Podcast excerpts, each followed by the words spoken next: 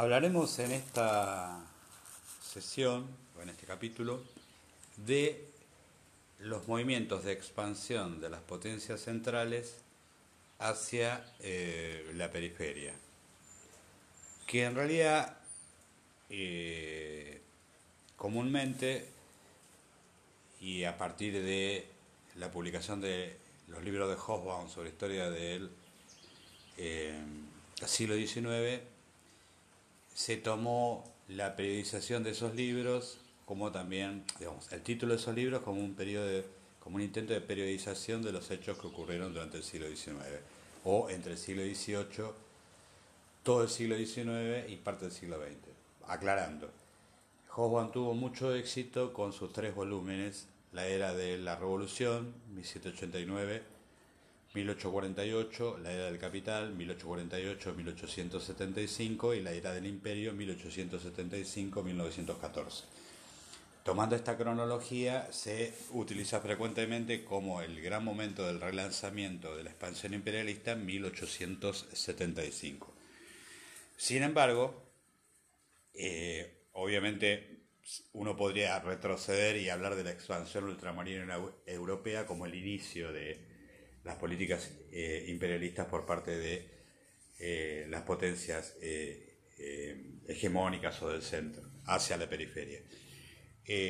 como no nos vamos a remontar a un periodo tan temprano, vamos a hablar de aquellas intenciones expansionistas de las potencias del occidente europeo hacia la, hacia la periferia, fundamentalmente Asia y África, anteriores a 1875. Y en ese sentido es paradigmático la actitud de Gran Bretaña, ya con la guerra de los eh, seis años, y también con eh, la competencia que existe con eh, Francia, que de hecho se va a dar en América del Norte, en en Canadá, después, bueno, con la participación de tropas francesas en la guerra de independencia de los Estados Unidos, pero también se va a dar en la India. Eh, o, si quieren ustedes, el subcontinente indio. Eh, porque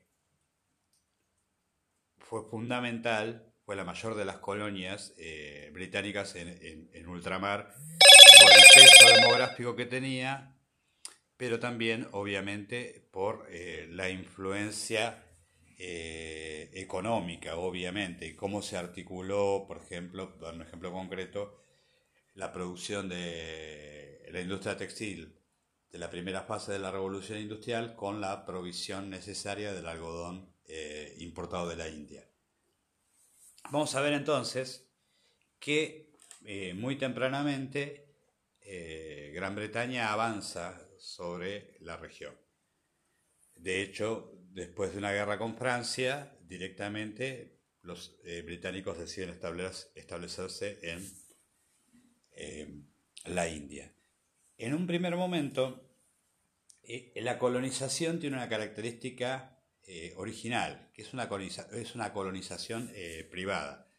En 1784, el Parlamento británico da el Indian Act o Acta de la India que habilitaba a los gobernadores de la compañía para actuar en nombre del gobierno británico. O sea, el gobierno británico cedía a los gerentes, entonces gobernadores de la East India Company, o sea, de la Compañía de las Indias Orientales, a gobernar el eh, territorio. Y de modo tal que si bien eh, había un control en última instancia del eh, imperio británico, eh, la colonización estaba a cargo de una empresa privada. Y tempranamente los británicos generan un, cuerpo administrativo entre los nativos, educan a cierto sector de los nativos para que sirvan de empleados burocráticos de la estructura organizativa de la colonia. Entre 1784 y 1857, eh, entonces, la India es eh, una colonia privada. Lo que va a ocurrir en 1857 y se va a extender durante 1858, es el levantamiento de los entonces llamados eh, cipayos.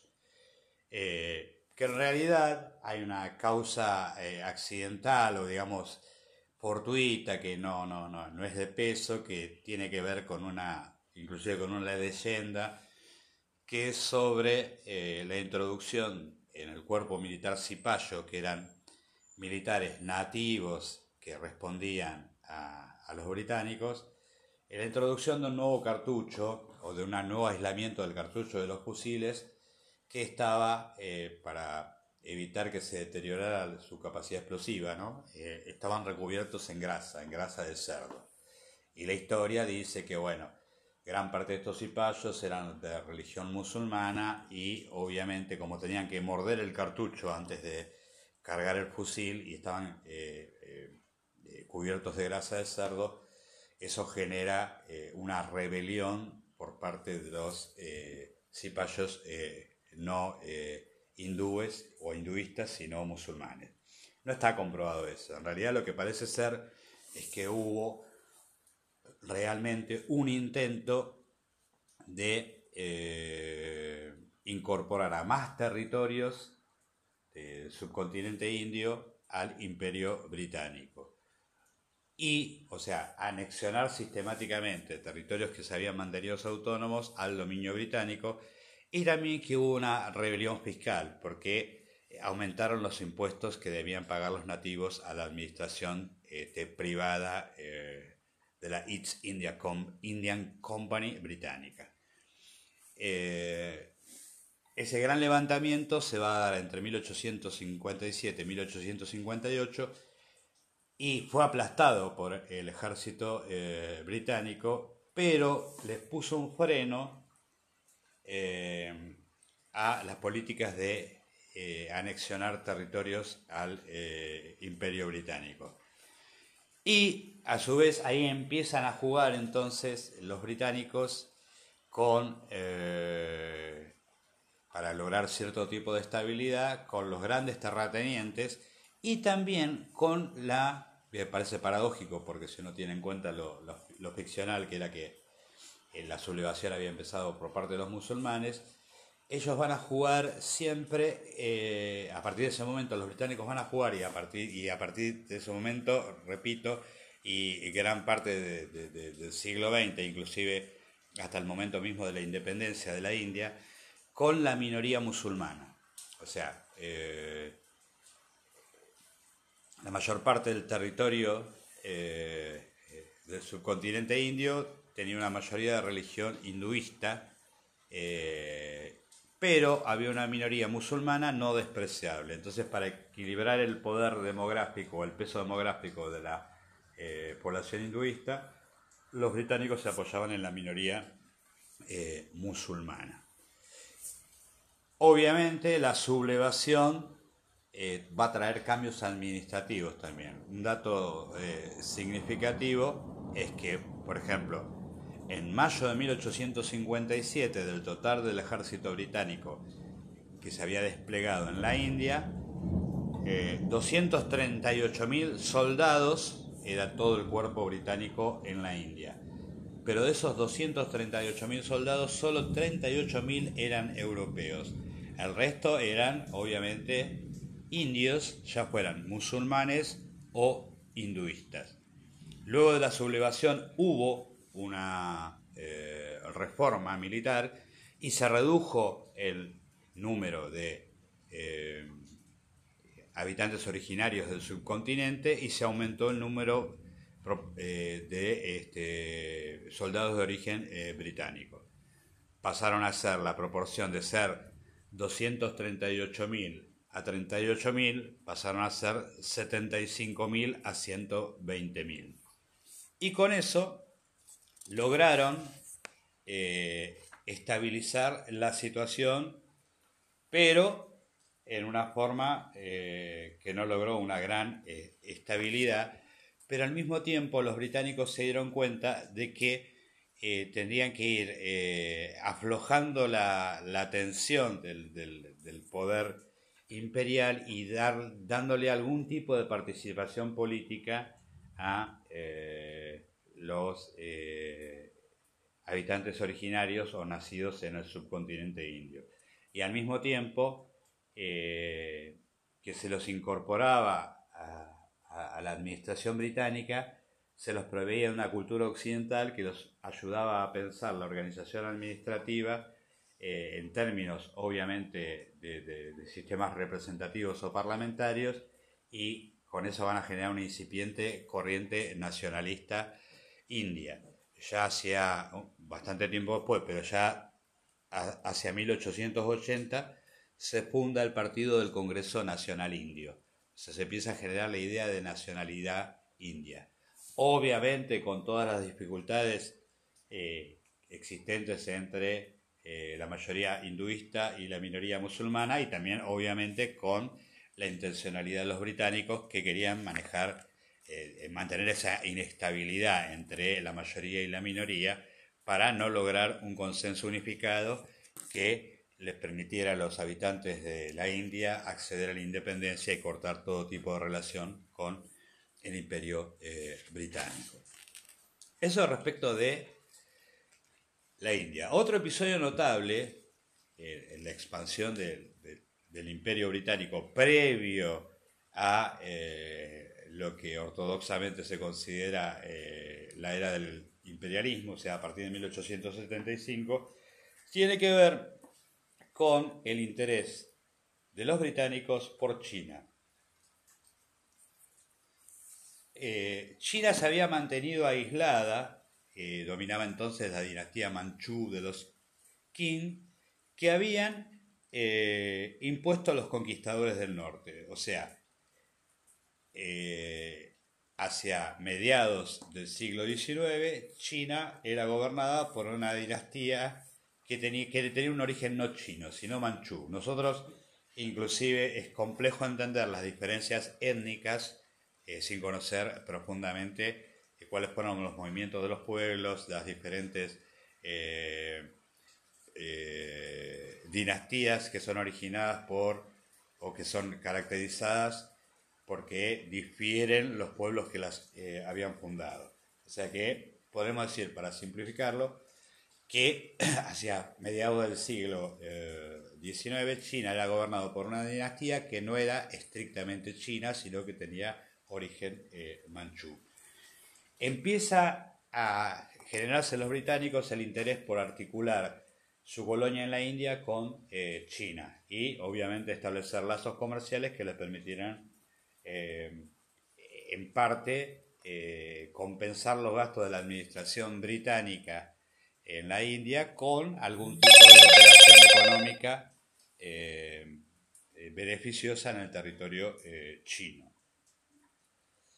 Los chinos a su vez eh, y esto es muy interesante, no tenemos tiempo acá para explicarlo, eh, miraban con desprecio a todos los demás que no fueran eh, chinos, en el sentido de que, bueno, los demás eran, digamos, quitando un poco, el, cometiendo un anacronismo, los, demás pueblos eran bárbaros.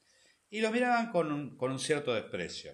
Los británicos no eran tan susceptibles y no se interesaban por eso porque veían en China un mercado muy importante en el cual podían obtener eh, grandes ganancias. Al principio, los chinos intentaron limitar el comercio extranjero a solamente eh, dos lugares, a Macao y a Cantón.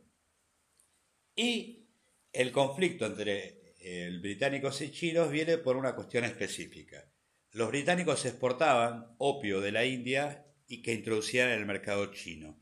Y obviamente ante eh, el efecto nocivo que producía el, consumo de opio, las autoridades chinas prohíben, prohíben eh, la introducción de, de, ese material a, su territorio. Y en 1839 el gobierno imperial chino destruyó en el puerto de Cantón 1.300 toneladas de opio y expulsó a los eh, británicos. Los británicos no cedieron y entonces se van a producir la primera guerra del opio. En realidad hubo dos, pero ya hacia 1842 80 barcos británicos entraron por el río Yangtze, uno de los más importantes, eh, Yangtze-Kiang, uno de los más importantes ríos de China, hasta el puerto, hasta la ciudad de Nanking. Y esa expedición militar tuvo como consecuencia que el emperador Dao Wang, el emperador chino Dao Wang, firmó el acuerdo de Nanking, por el cual debió dar concesiones a los eh, británicos. Al principio China tuvo que bajar sus tarifas aduaneras, o sea, abrir el comercio eh, a todas las potencias extranjeras, pero específicamente a Gran Bretaña le cedió varios puertos el acceso y directamente entregó la isla de Hong Kong, de la cual se podía dominar el mercado interno chino, a perpetuidad. O sea, China cede una parte de su territorio a perpetuidad.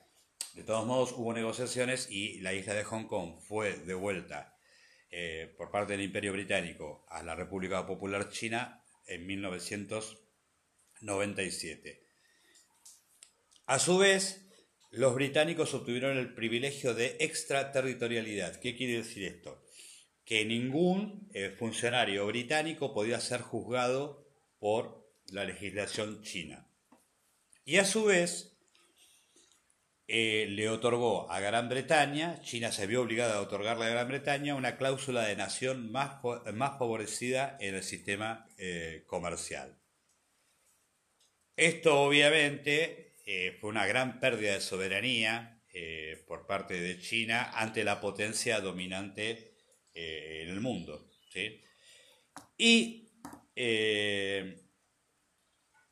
esta cesión de derechos, esta pérdida de soberanía por parte del emperador Dao Wang, va a propiciar un fenómeno que era cíclico en, China, que eran las revueltas campesinas, eh, que históricamente se sucedieron por hambrunas, revueltas campesinas, crisis política y demás.